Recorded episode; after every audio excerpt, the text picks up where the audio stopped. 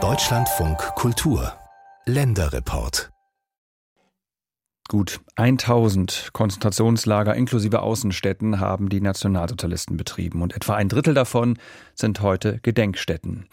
Dafür eignen sich allerdings nur die Lager, von denen zumindest noch Überreste erhalten sind, also wo man noch irgendwas sehen kann. Das ist zum Beispiel in Augsburg der Fall. Dort steht noch die Halle 116. Das war eine Außenstelle des KZ Dachau. Der Weg zu einer Gedenkstätte, der war aber hier besonders lang, denn nach dem Zweiten Weltkrieg hat zunächst einmal die US-Armee die Halle als Kaserne benutzt. Und danach sollte das Ganze eigentlich ein Industriegebiet werden. Aber seit dem letzten Oktober ist es dann doch ein Lern- und Gedenkort mit beeindruckender Ausstellung geworden. Unser Bayern-Korrespondent Tobias Krone hat diese neue KZ-Gedenkstätte besucht. Es ist ein langgezogener, klotziger Riegel, ein Kasernenbau mit einer Reihe großer Tore und mit Giebeldach. Wie eine überdimensionierte Scheune steht er zwischen Stadtautobahn, neuen Wohnungswürfeln und diversen Bürobauten im Augsburger Stadtteil Pfersee. Die Halle 116 passt spürbar nicht mehr hinein in die wachsende Universitätsstadt der 2020er Jahre. Und doch ist der Bau von großer historischer Bedeutung wie der pensionierte Historiker vom Münchner Archiv der Arbeiterbewegung Wolfgang Kutschera in einem Telefoninterview erklärt. Das Besondere der Halle 116, äh, der heutigen Halle 116, besteht auch äh, darin, dass es halt ein KZ war. Die Häftlinge haben da mitgearbeitet an einem äh, ziemlich bedeutenden Rüstungsprojekt der Nationalsozialisten. Hier in dieser Halle haben die von den Deutschen verschleppten Zwangsarbeiter gelebt. Tagsüber mussten sie in den letzten Kriegstagen in zwölf Stundenschichten den weltweit ersten Düsenjäger der Firma Messerschmitt mitbauen. Bedeutend sei die Halle auch schlicht, weil sie noch erhalten und nicht wie so viele ehemalige Außenlager abgerissen sei. Wolfgang Kutschera hat hier seit den 80er Jahren alles zusammengetragen, was er zu den Augsburger KZs finden konnte. Archivbestände, Luftbilder und er lud ehemalige Häftlinge zu Interviews ein. Ehrenamtlich. Wolfgang Kutschera hat zusammen mit anderen gekämpft dafür, dass die Halle 116 nicht wie die anderen Hallen ursprünglich als Wehrmachtskaserne genutzt, abgerissen wird. Das war ursprünglich eine Fahrzeughalle, eben von der Luftnachrichtenkaserne. Hier wurden Fahrzeuge repariert, Fahrzeuge untergestellt. Es gab damals auch noch ein KZ-Außenlager in Hauenstetten. Das wurde zerbombt im April 1944. Und danach hat man einfach nach einem neuen Ort hier in Augsburg gesucht. Und man hat dann auf diese Halle zurückgegriffen, zum einen, weil es ein großes Gebäude ist, weil es bombensicher gebaut wurde. Die Nationalsozialisten haben das damals bombensicher gebaut. Es hat gute Überwachungsmöglichkeiten, eben auch mit dem Platz davor. Und es war einfach da. Sagt die Ausstellungskuratorin Jessica Gebauer, als wir durch die Halle gehen, in der es immer noch ein wenig nach altem Schmierfett von Fahrzeugen riecht. Seit 2020 besitzt die Stadt Augsburg die Halle 116. Seit diesem Herbst hat sie hier den Erinnerungs- und Lernort Halle 116 eingerichtet. Der Historiker Felix Belair betont, dass wir uns Mühe geben, wirklich die lokale Geschichte zu erzählen, also die Augsburger Geschichte zu erzählen. Es wird ja oft vermittelt, Drittes Reich, Nationalsozialismus, das sind alles Ereignisse, die waren in Berlin oder frühestens in München und in Dachau. Und uns geht es wirklich darum zu erzählen, nein, das war auch hier und das ist keine Geschichte, die wir auch irgendwie wegschieben können. Ich blieb in Dachau bis März 1944. Dann wurde ich ins KZ bei Augsburg versetzt. Wir waren in einer großen ehemaligen Autogarage untergebracht. Da waren viele große Türen. Beschreibt der ukrainische ehemalige Häftling Anatoli Afanasjewitsch Lachutkin das Lager in einem Zeitzeugenbericht, der wie andere von Schauspielern des Staatstheaters Augsburg für die Ausstellung eingelesen wurde. Es waren um die 2000 Gefangene da, es war ein internationales Lager. Die einen waren wegen politischer Ansichten, die anderen wegen Sabotage verhaftet. Im KZ waren vor allem osteuropäische Zwangsarbeiter untergebracht.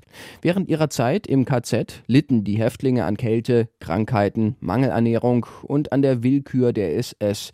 Der Häftlingsbericht des Ukrainers Nikolai Salivatny. Bestrafungen wurden auch im Lager ausgeführt.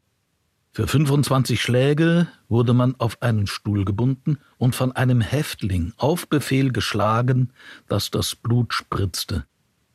Die ersten Schläge spürte man und schrie, den Rest nicht mehr. Auch Fluchtversuche aus den Augsburger KZs habe es gegeben, berichteten Häftlinge wie der Pole Sigmund Suchaschki. Zwei Russen sind einmal geflohen, als es noch dunkel war. Nach zwei oder drei Tagen waren sie dann wieder zurück und wurden aufgehängt. Mit einem Schild um den Hals. Ich bin wieder da. Ob es für solche Taten Gerechtigkeit geben kann? Nach dem Krieg habe es zwar Versuche gegeben, die Aufseher vor Gericht zu bringen, berichtet der Historiker Felix Belair. Aber zumindest für Vergehen an Häftlingen, die hier in dem KZ Augsburg-Versee vorgenommen worden oder vorgefallen sind, für die wurde niemand konkret zur Rechenschaft gezogen. Im Zentrum der Ausstellung betritt man den Dokumentationsraum zu den Häftlingen. Weiße Stoffbahnen hängen von der Decke, auf denen die insgesamt rund 4000 Namen derer stehen, die hier interniert waren. Links und rechts hängt jeweils eine großformatige Schwarz-Weiß-Fotografie, zeitgenössische Stadtszenen aus Augsburg. Jessica Gebauer. Wenn man sich die beiden Fotos anschaut, dann sieht man ja mehrere Rücken.